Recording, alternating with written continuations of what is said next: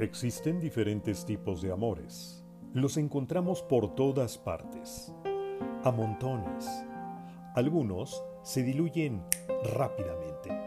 Son aromas fugaces.